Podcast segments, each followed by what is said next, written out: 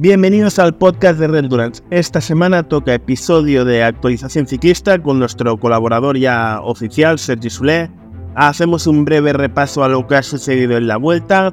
Hacemos un breve resumen de Ladies, del Tour de Romandía Femenino, de las clásicas que han sucedido estos días, especialmente la primera victoria con el maillot arcoiris de Matthew Van Der Poel y hacemos un breve repaso sin entrar mucho en detalle de los fichajes y rumores que están habiendo en el tema ciclismo.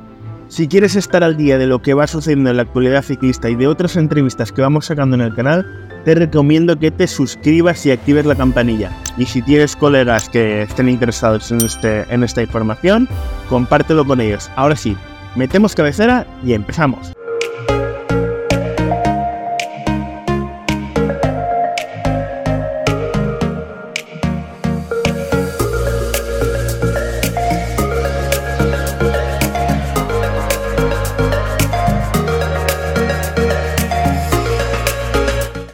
Vaya, vaya, vaya vuelta, ¿no? Vaya vueltecita que, nos ha deparado este año. Así, ha, tenido de todo un poco.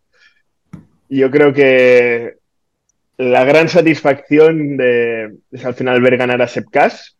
Yo creo que sus padres que habrán apostado por él y algún amigo íntimo habrá, ganado mucho dinero apostando por él, pero yo creo que la casa de apuestas no estaba ni mucho menos por allí, pero al final una, una auténtica satisfacción.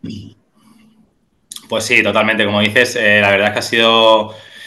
Bueno, pues para la gente que nos gusta el ciclismo, más allá de.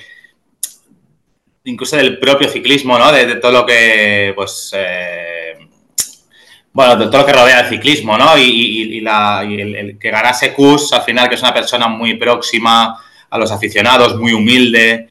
Eh, además, nosotros que, pues aquí en Cataluña, pues él, pues entrena por aquí mucho por el Berguedà, ¿no? Y tiene, pues es muy conocido. Y, la verdad es que ha sido, bueno, una satisfacción muy grande porque gane una persona que es muy carismática y muy próxima, pero aparte también porque es un ciclista que de alguna manera se ha dejado la vida eh, durante los últimos años para sus jefes de fila.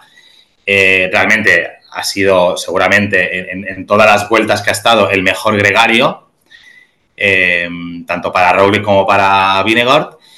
Y, esto así que, que, pues, que gane, al final también es un premio, pero bueno, que no ha sido para nada regalado tampoco. Es decir, mm, obviamente si juegan las cartas en, ese momento ¿no? y, deciden que Vinegar coja cada día dos minutos, pues claro, al final hubiera ganado él, ¿no? Pero, pero decir, él al final, Kus está en todas las etapas delante, incluso en algunas está por delante de, sus compañeros por fuerzas. Y, sobre todo la crono, ¿no? La crono que hace que al final es el punto de inflexión donde, donde dices, hostia, pues si no has perdido casi tiempo en un, en una, en un terreno que él, pues a priori, no, pues no lo tendría, no lo tenía que hacer tan bien. Pero bueno, al final estamos hablando de un corredor que es top estamos hablando de un corredor que ha hecho octavo en el, en el Tour. Trabajando. y onceavo me parece que fue en el Giro. onceavo, doceavo en el Giro. Trabajando para, para, para, además para el que ha ganado. Eh, con lo cual, pues te dejas ir los últimos kilómetros, eh, pierdes tiempo, en la crono vas a medio gas. Es decir, que nadie duda de su potencial, por suerte. Y, bueno, y esto gratificante que, pues esto, que alguien pues que no partía como uno de los favoritos, pues se meta allí y, bueno, y al final pues tuvo, tuvo ese aliciente. Eh, hubieron también debates internos ¿no? entre en Jumbo, que si, ostras, que, tenían que hacer, ¿no? Y al final, bueno, Sí, eh, esos, son rumores y no sé si al final la presión social ha pesado mucho, ¿no? Yo creo que un poco yo que todos los aficionados, no porque algún periodista pues se posiciona en un sitio o en otro, pero lo que son aficionados de ciclismo, mm, yo diría, yo al menos por, mi parte, por mi entorno, no conozco a nadie que no quisiera que, si ganaba Roglic o Vingegaard era una puñalada trapera. Todo el mundo decía, lo mismo, al menos los aficionados. Luego los mm. periodistas, yo los entiendo Y al final incluso el propio Sepp Kuss lo, lo decía, es decir, al final es un deporte que tiene que ganar el mejor, y él lo decía, es decir, si ellos están más fuertes, ellos tienen que ganar.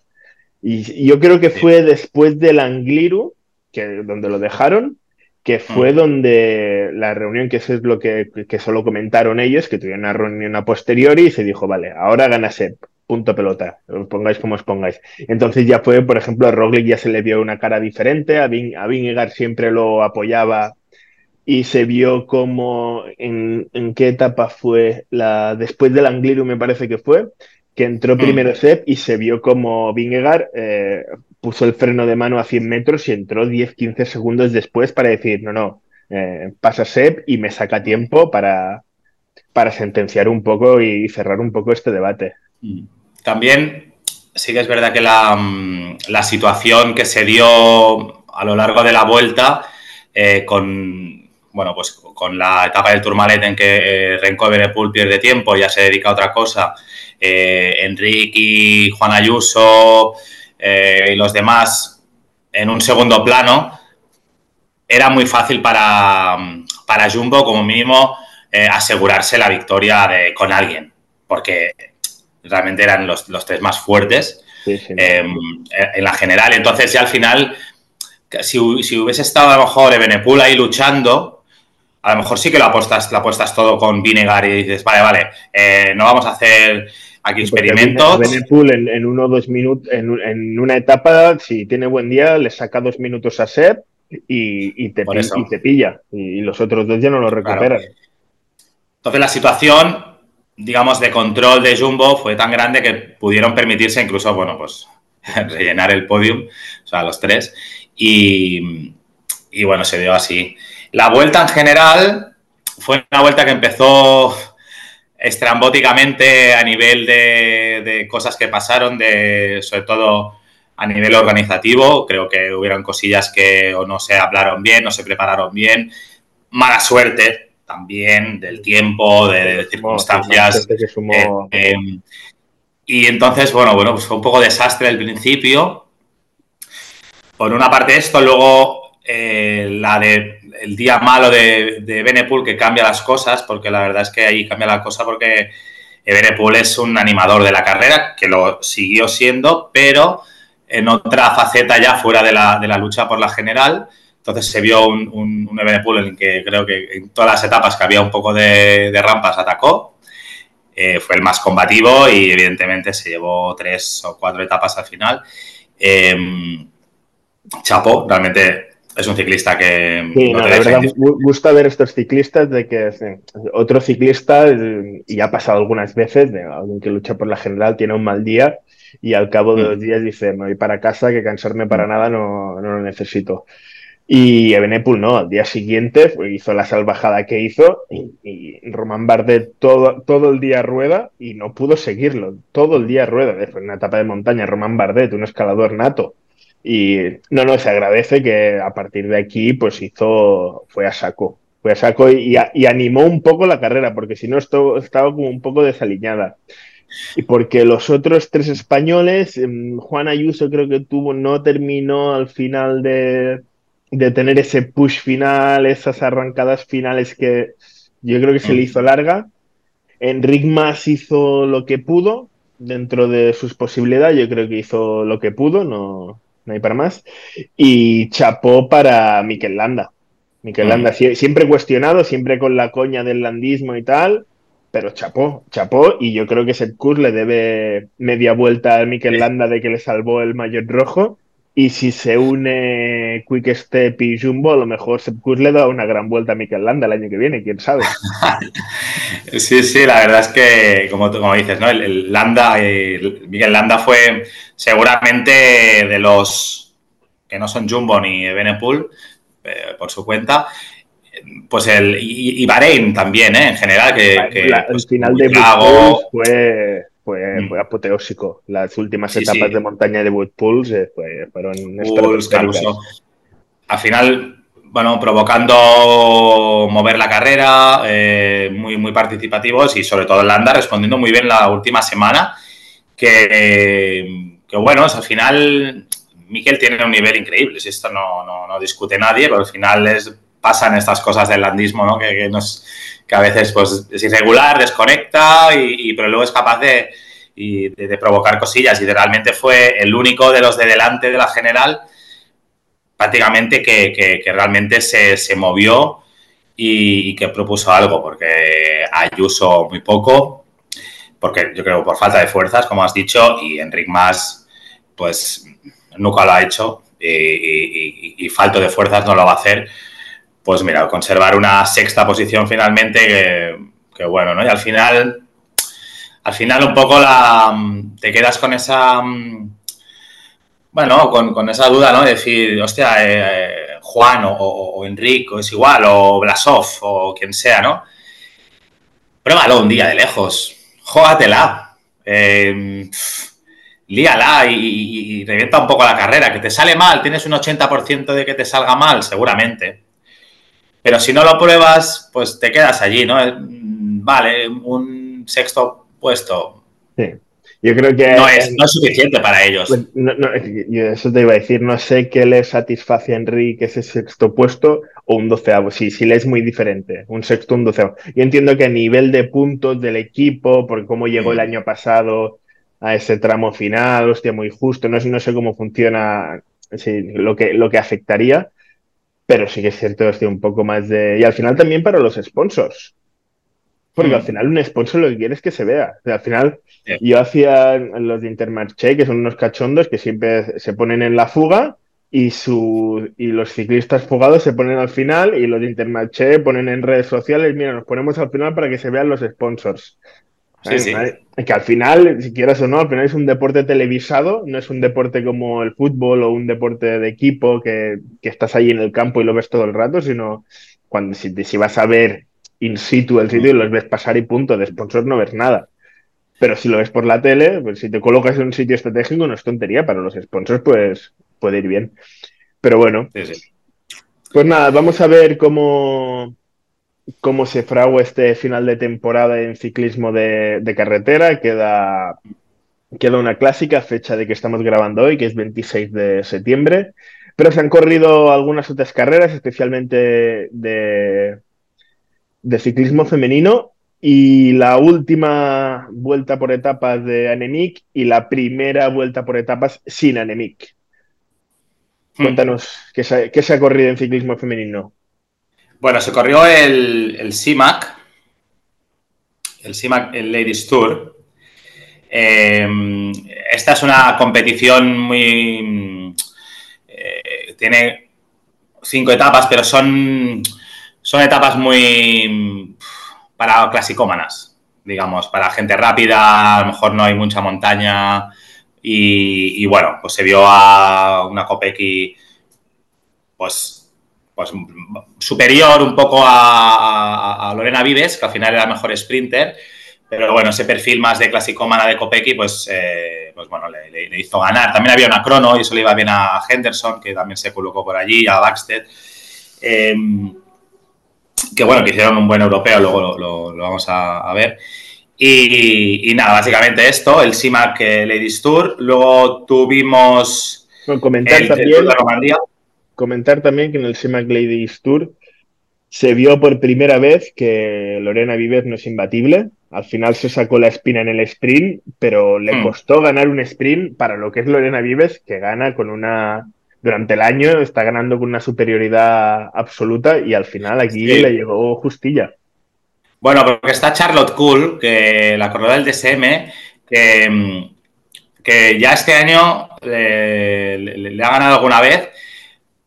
Lorena Vives en forma es imbatible en un sprint, pero sin, por lo que sea no está en el mejor estado de forma. Eh, em, la verdad es que Charlotte Cool, eh, Charlotte Cool hizo una prólogo estratosférica, creo que. Sí, ganó, de hecho. Mm. Sí, sí, luego en la crono no, los, es, curioso, como la, hizo una, una prólogo estratosférica y en la crono me parece todo el mundo pensa que Charlotte Cool lo va a reventar y no sé si flojeo o no, pero claro, los tiempos de esfuerzo son distintos y la gente se llevó un poco, entre comillas, con un chasco con Charlotte Cool, porque no, no, hostia, pero si has hecho esto hace tres días, ¿por qué no eres capaz de, y hay que entender, es muy difícil el ciclismo con la fatiga acumulada y tal. Y sí, sí, se vio que, o sea, que hay ciclistas que le pueden plantar cara a Lorena Vives de cara a la temporada que viene si se ponen un poquillo en forma. Sí que es cierto que también Lorena Vives es sprinter pura, pero en clásicas con repechitos pequeños tiene, tiene sus opciones. Está claro que tiene su compañera de equipo, de, equipo Lotte Kopecky, que es ahora mismo es, es una bestia. Pero, pero vamos a ver, vamos a ver. Lorena Vives, bueno, yo creo que en una Paris-Roubaix o en un Tour de Flandes lo puede hacer muy bien, porque es una ciclista muy bueno, grande, eh, entonces tiene, mm, tiene mucha fuerza para, pasar los, los adoquines. Eh, pero ya cuando no estamos hablando de una lieja o así, eh, allí creo que creo que no, no, no, es, no es su perfil. Kopecky sí que se puede defender muy bien en una, en una lieja y, cualquier ciclista de, que se le dé bien la montaña, la media montaña, que tenga un poco de, velocidad, como Silvia Pérsico, eh, o Julien Labus o Nevadoma, pero, pero bueno, al sprint, sprint puro, Lorena Vives es la mejor. Eso no quiere decir que, y es bueno que salgan corredoras que, le puedan que le puedan dar un poco de, bueno, competencia, porque hemos visto, sobre todo la temporada pasada, eh, sprints que eran humillantes de hacer un sprint y sacar 10 metros a la segunda. Y, mola que esté un poco más reñido, ¿no? Que es más divertido. No, aparte yo, yo recuerdo cuando la seguía, la seguía en Strava y, veía sus números. Eh, de cómo puede mover tantos vatios. Aparte lo publicaron, no lo sé. Ahora no lo sé. Hace tiempo que no, no chafardeo en su perfil. Pero antes cuando veía las carreras y cómo puede mover tantos vatios, es, es muy salvaje. Y esta fue la última vuelta por etapas de Anemic, que no, era su perfil de, carrera, estuvo allí para, despedirse un poco de, del público. No hizo nada, simplemente estuvo allí y hasta creo que terminó 12, entre la 10 y la 20, si no me equivoco, pero bueno, sin más.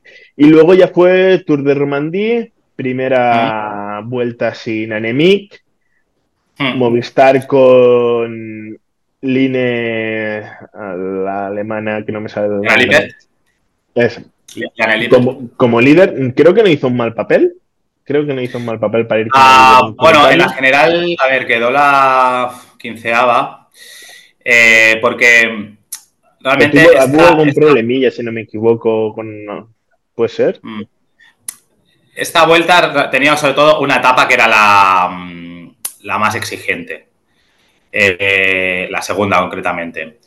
Y porque la primera, la primera con la última era fácil que llegara un grupo a lo mejor reducido, pero relativamente grande, es decir, no el pelotón completo. Y la segunda etapa sí que es la, fue la, la, que, bueno, la que decidió la general.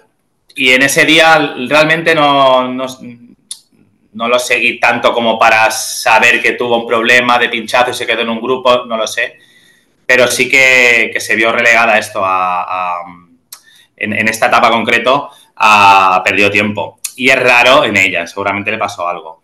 Eh, en esta etapa, que es la que al final, como quedó la general, pues Olerín ganó por delante de Nivadoma eh, con gran trabajo de Reuser. Y, luego muy bien Niain Fisher Black, que está, está acabando muy bien la temporada. Eh, ciclista que es hermana de también del corredor del UAE. Mm. Em, Pérsico está, está asomando el. Está asomando ahí el. ¿Qué pasa? Estoy por aquí. En los, también se la vio un poco en, los europeos. Eh, Gaia Realini, a lo mejor en esta etapa se le esperaba un poco más, que recordamos que ha hecho podium en el Tour y en el Giro. Y a lo mejor la revelación de la temporada juntamente con, con Ricarda Bernfield. Y, bueno, pues no, estuvo allí. Y nada, bueno, al final es una. Romandías tiene mucho nombre también en chicos y siempre pues es una, es una vuelta interesante, ¿no? Y que, de hecho fueron las mejores del mundo. Estaba eh, Cecil, Blue estaba Mullman, también a lo mejor nos podíamos esperar algo más. Eh, Liz Chavey, eh, digamos que el Canyon, el, el, el S de Worsk fueron con, fueron con casi todo también, o sea que es una, carrera que querían, que querían ganar. Sí, fue un poco, pasó un poco como lo comentamos en el tour de femenino, que es toda una carta. Toda Ah. una carta, todo un puerto, cinco días, o en el tour eran ocho, a un puerto, a un día. Yo Ah. creo que es se tiene que jugar con al menos con dos días de, aparte de la crono, evidentemente, pues que tener dos días de, ¿sabes? que, que puedan decidir un poco más, porque si no, hostia, te queda un poco como, Sí.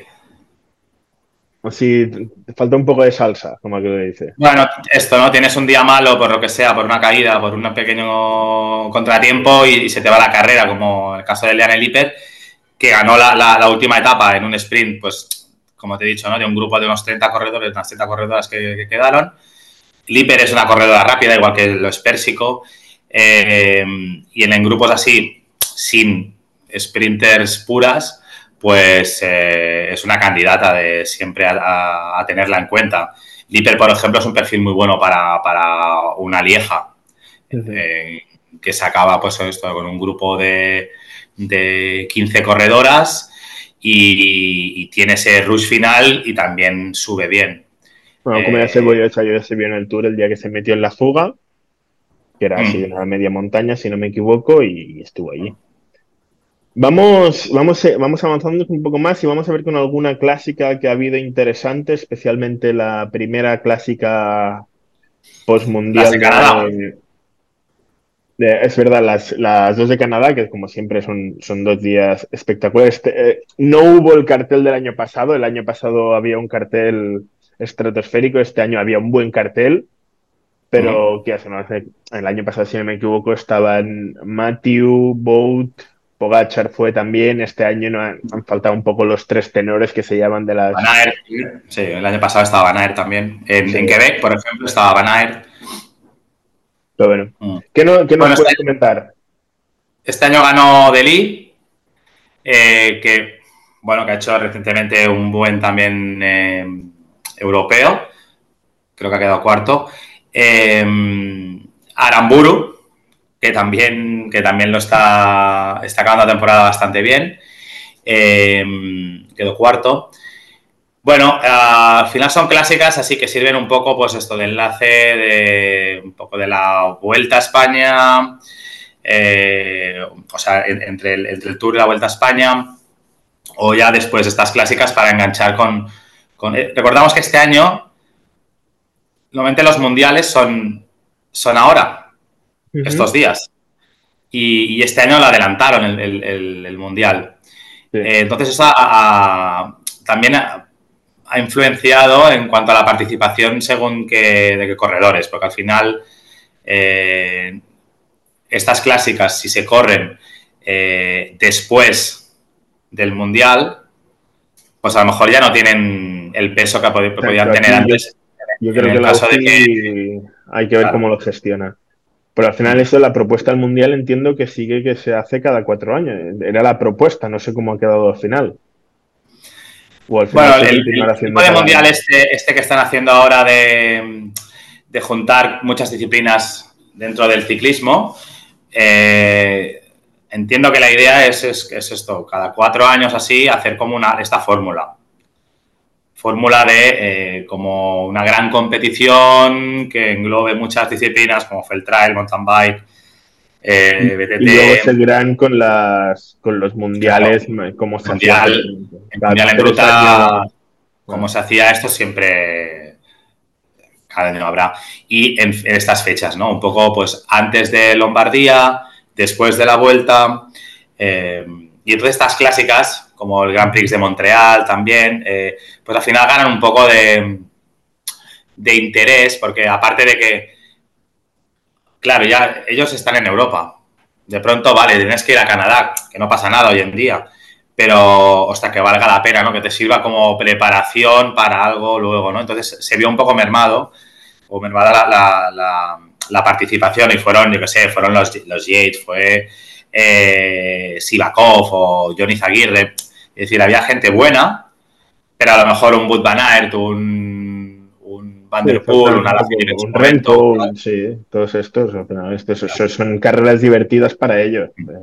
Mm. Aparte la de La de Quebec fue, la, la rompepiernas es la de Quebec, sí. La, la de Quebec es, es que es, es una salvajada importante de, a base de repecho, repecho, repecho, y que había sido muy divertido. Pero bueno, también ha habido la, la primera, no me sale el Gran Premio de Balonia, creo que fue la primera que corrió Matthew después del, del Mundial, que ganó Gonzalo Serrano con unos últimos, creo que fue último kilómetro, últimos 500 metros que mm. atacó, nadie saltó y se fue. Y luego intentó llegar Matthew y me parece que hizo segundo. La sí, para meter hizo segundo del grupo. Mm. ¿Eh? Gonzalo Serrano es un, es un, ciclista que el año pasado también tuvo ahí unos días increíbles. Eh, es un ciclista esto, muy que te aguanta bastante, bastante el, si no se complica mucho el terreno, lo aguanta muy bien. Es decir, es un perfil, podríamos decir, decir un clasicómano, eh, a lo mejor no, no, no, no muy fuerte en cuanto a corpulencia y tal, pero es muy rápido. Es un, es un tío que tiene ese rush final y que, y que se ha llevado cosillas, se ha llevado etapas así a, pues esto, ¿no? demostrando esa calidad final que a veces a algunos les falta, a algunos ciclistas a lo mejor con mayor talento. Eh, hablo, por ejemplo, de Marc por ejemplo, o de, según qué corredores que tienen un talento discutible, que muchas veces llegan en grupos reducidos y, les faltan victorias porque, les falta este rush final, esta capacidad de moverse, esta inteligencia final, o bueno. Y, el caso de Serrano, pues tiene esto, una suerte para Movistar, porque no, digamos, la plantilla que tienen, mm, a lo mejor, pues deja bastante que desear en cuanto a, pues, ¿no? A, lo que podrían, al presupuesto que tienen o que podrían tener, eh, al ser el único equipo español que, hay y realmente, eh, bueno, pues a lo mejor eh, les falta un poquillo de, consistencia, pero bueno, sí que es verdad que con Gonzalo Serrano, con, con Oyer Lazcano, que les ha salido muy bien este año, eh, un ciclista que promete muchísimo. Eh, Cortina a lo mejor no ha dado el nivel que, se le esperaba. Aramburu siempre Cortino hizo, ha hecho una buena vuelta por eso. siempre llevando al equipo en el llano y la media montaña, bueno, ayudaba al equipo. Lo que pasa es que, claro, Movistar no ha sido un equipo puntero, pero su trabajo como tal y en el europeo, mm. que luego lo comentaremos, estuvo, estuvo bien, tuvo la mala suerte de, eso, mm. pero bueno, al final yo creo que el Cortín es más polivalente, no, está, yo creo que no está tan enfocado a clásicas como lo estaba antes y ha cogido un rol más de polivalencia, de ayudar al equipo en, varias facetas. Bueno, entiendo que en la primera parte de la temporada, o sea, él tiene Rubén en su cabeza. O sea, su vida es Rubén, ¿verdad? Eh, la primera parte sí que prepara las clásicas estas más de, que yo creo que el año que viene, pues si tienen a Lazcano y, tienen a eh, pues algún otro que les pueda complementar, o el mismo Serrano, si se, si se pone, eh, pierden a Herbiti, que creo que se retira, pero, pero bueno, tienen un equipo de clásicas que lo pueden llegar a hacer bien. Han perdido a Jorgensen, obviamente, ese sí que era, ese sí que es bueno. y, y bueno, yo creo que Cortina se dedica a esto al principio de temporada y luego sí que es verdad que a lo mejor asume un rol un poco más de, de gregario o bueno, no sé, no sé hasta qué punto mm, mm, esta reconversión realmente, bueno, puede ser útil para el equipo o, no. Y él está de alguna manera perdiendo el tiempo cuando se podría dedicar a lo mejor a potenciar aún más el, tema de clásicas, ¿no? Mm, no sé, es un corredor con punta de velocidad, tiene buena resistencia y, y bueno, no sé, a lo mejor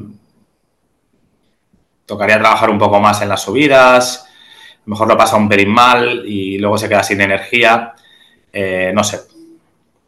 Bueno, vamos a la, a la otra clásica que, queríamos comentar, que era la, primera victoria de Matthew como, como campeón del mundo, el, el Super 8 belga, que yo creo que es una, clásica. Lo que pasa que este año, pues eso, tampoco había tanto cartel, sí que es cierto, pues esto, Jasper Steuben, que no terminó de, de meterse por ahí, pues Jakub Pulsan, estaba Bermés, Christoph, que se puso en séptima posición.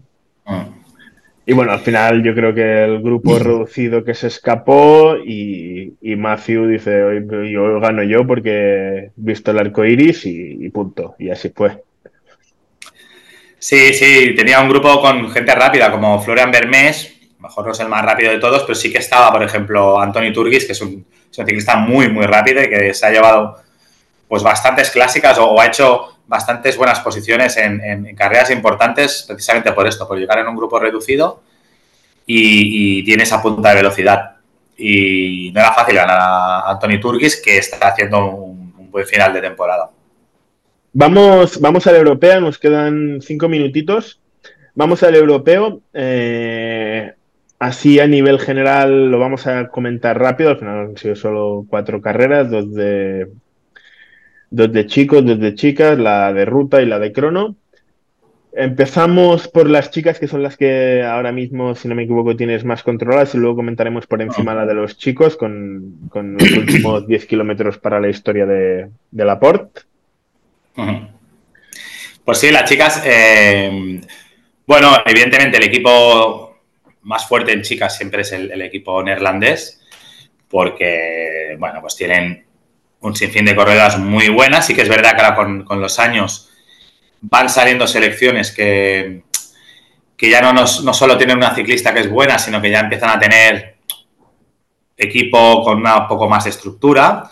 Pero bueno, aún así, eh, Países Bajos es el equipo pues, que normalmente acostumbra a dominar eh, siempre los podiums en, en, cualquier carrera. En este caso, eh, bueno, hubo sorpresa, podríamos decir, porque eh, a priori habían dos favoritas, como eran Vives y Copegui, yo creo, porque el, al final era un circuito bastante rápido, sí que mm, habían algunas pequeñas subidas, pero que para estas corredoras con, el nivel que tienen no suponía una gran dificultad.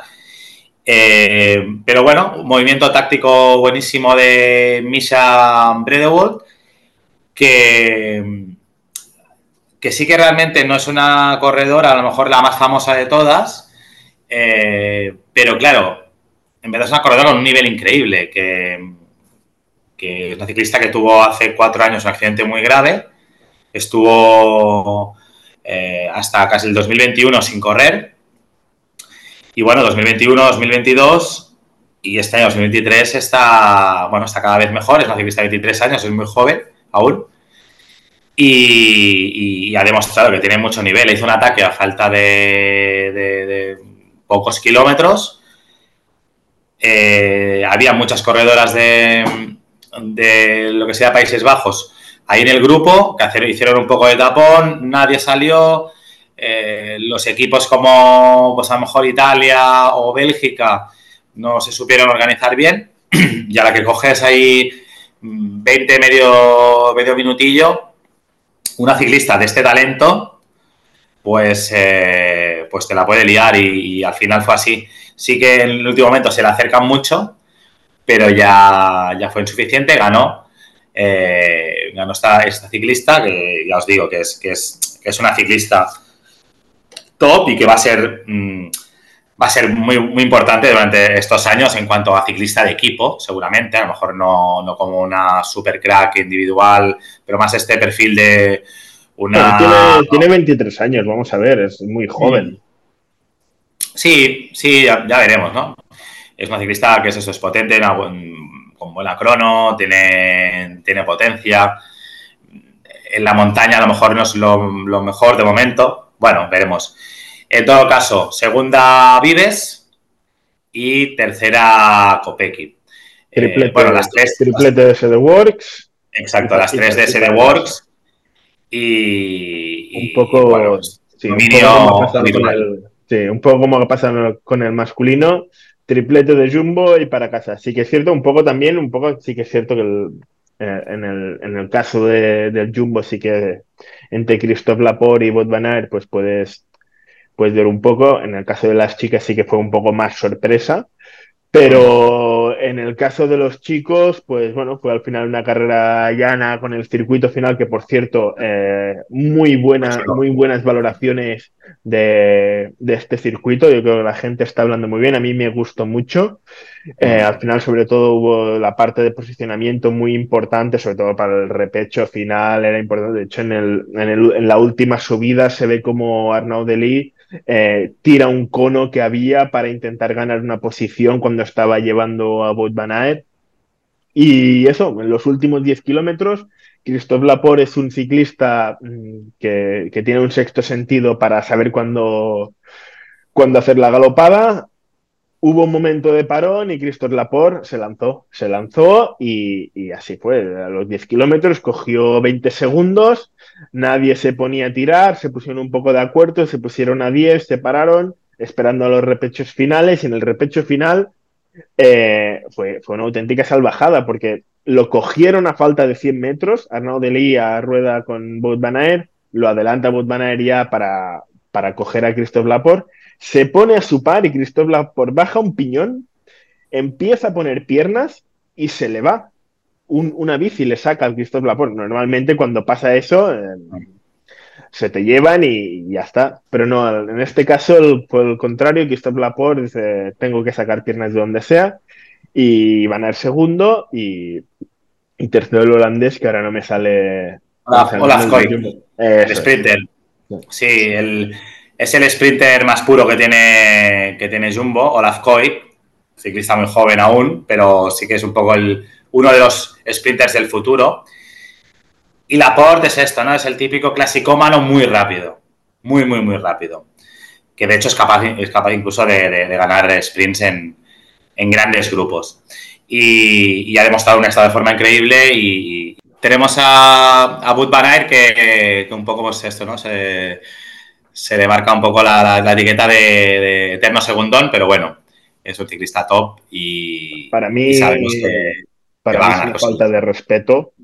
Pues, y que, al final muchas de las carreras eh, no serían lo que son sin Boutaner. Te lo anima todo. Ahí donde va, sabes, que, sabes que va a haber fiesta.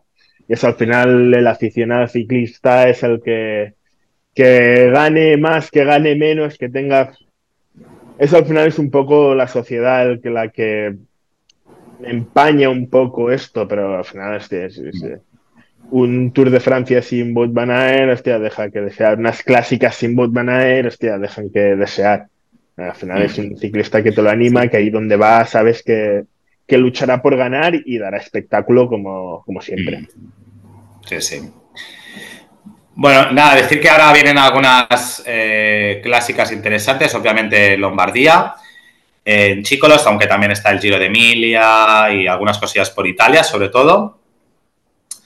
Eh, en, chicas también tenemos a. Mm, bueno, el, Tribale Varesini, eh, tenemos el. Y, luego la.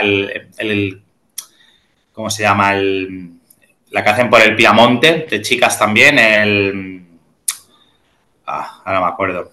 Bueno, hay una. Como la clásica de chicas de Lombardía, digamos, es importante también. Y estoy en Lombardía el día, se me acuerdo el día 10. Eh, no, el día. No, aún queda un poquillo. A ver si. Bueno, en octubre. y, nada, es un poco el final de, temporada. Está la Paris Tours. Exacto, es el mismo día que Paris Tours, es el día 7 y, el, Paris Tours el día 8. Es una. Bueno, un final de temporada interesante en el que aún podemos ver a. Pues esto, ¿no? A los ciclistas más completos, los veremos allí, en teoría Pogachar, Evenepoel, eh, veremos qué jumbos tenemos por allí. Eh, estará Enric Mas también, que le gusta mucho también esas, esas carreras y acaba muy bien la temporada. Eh, por lo tanto, tenemos cosillas interesantes y, bueno, y ver cómo se, se, desenvuelven los fichajes también a final de temporada. Bueno, vamos a ver, están habiendo, este año está habiendo bastante movimiento. Aún falta, hasta fecha de hoy, los rumores que salieron hace dos días, pues eso, aumentos en rumores. Ah. El hecho de la unión de, de, de Jumbo Visma y Quick Step. Vamos a ver Mm. qué pasa. Bueno, de momento son los rumores, pero al final no creo que sea tan fácil hacer una unión de este estilo. Aunque sí que es cierto que en, eh, la, u- en- en la última actualización que hicimos comentamos el fichaje de Mavi por el Jayco, pero es que no fue un fichaje, sino fue que la unión implicaba que Mavi se fuera al Jayco. Y eso provocó el otro movimiento y es que Anne Santesteven se fue al laboral Mm. con la intención, por lo que he ido leyendo en la, la prensa y algunos comunicados, con la intención de, de promover a, a- a equipo World Tour el laboral. Es una apuesta de laboral. Vamos a ver si le sale bien, esperemos que sí, para tener otro, otro equipo español en, en el World Tour. Pues sí, la verdad es que Laboral Cucha está haciendo todo lo posible para estructurar un buen equipo de mm, World Tour. El nivel lo tienen, están apostando por una mezcla de corredoras eh, españolas, muchas de ellas eh, de Euskadi, y, y aparte una parte italiana también, que están fichando bastantes corredoras italianas con, pues a lo mejor con esta experiencia. Y esperemos que sí, que puedan dar el salto. Realmente apoyan mucho la base, también tienen un equipo continental de chicos, o sea que esperemos que, que bueno, que suben esos puntos importantes y de aquí pues uno o dos años las podamos tener allí, bueno, ser eh, equipo UCI significa estar en, en, todas, asegurarte de la presencia en todas las competiciones, digamos, World Tour, y Perfecto. eso también es importante en cuanto a las para los sponsors, por lo tanto, todo un poco va, ligado. Vale, eh, Sergi, lo dejamos aquí, ¿vale? Ya hablaremos de cara al siguiente, no sé si será, mediados, finales de octubre. Vamos a hacer para los siguientes, sobre todo porque empieza temporada de ciclocross, que es muy divertida. Yo la empecé a ver hace un par de años y, y, me engancha, no, no, desconocía que fuera tan divertido. Y al final vamos a hacer un poco como una previa de lo que es el ciclocross para que la gente lo entienda, qué ciclistas hay que seguir, cómo se desarrolla el calendario, ¿vale? Para que la gente intentar engancharla un poco en este, en este mundo del ciclocross, que es esta parte de más de invierno, primavera, y que la verdad es que es muy divertida. Y comentaremos también este final de, de la temporada de ruta y sí que algún fichaje que pueda, pueda haber más y a ver cómo se desenvuelve este rumor de la unión del Jumbo y, Quick Step. Pues sí, pues sí, sí, comentaremos cosillas interesantes de ciclocross que, que, es muy divertido porque al final las carreras duran una hora aproximadamente. A lo mejor no es tan largo como el Tour y tal, pero es una hora a piñón. Y, y hay circuitos y circuitos, pero hay algunos circuitos muy chulos y hablaremos de ellos también. Sí, sí, lo divertido es que hay circuitos embarrados, circuitos en nieve, circuitos en arena, es, es, muy divertido. Lo comentaremos en el futuro, ¿vale? De aquí mediados, finales de octubre. Ahora vamos a terminar de ver las, las últimas clásicas que quedan en el ciclismo de carretera y nos vemos en más adelante. Genial. Muy bien, gracias Sergi. Adiós. Bien, lo dicho, eh, próximo episodio, introducción al ciclocross. Normalmente el ciclismo de ruta ya lo lleváis más por la mano, pero el ciclocross es una disciplina muy diferente a lo que se está acostumbrado, más relacionado con el BTT, pero tiene unas características particulares. En el próximo haremos un repaso del calendario de ciclocross, cosas que tenéis que tener en cuenta, ciclistas a seguir y también algún repaso de las últimas clásicas en Lombardía y algún fichaje que pueda haber interesante. Si quieres estar atento cuando salga este episodio, suscríbete y activa la campanilla, compártelo con aquel con tu grupeta para que esté al día también de la actualidad ciclista. Hasta la próxima.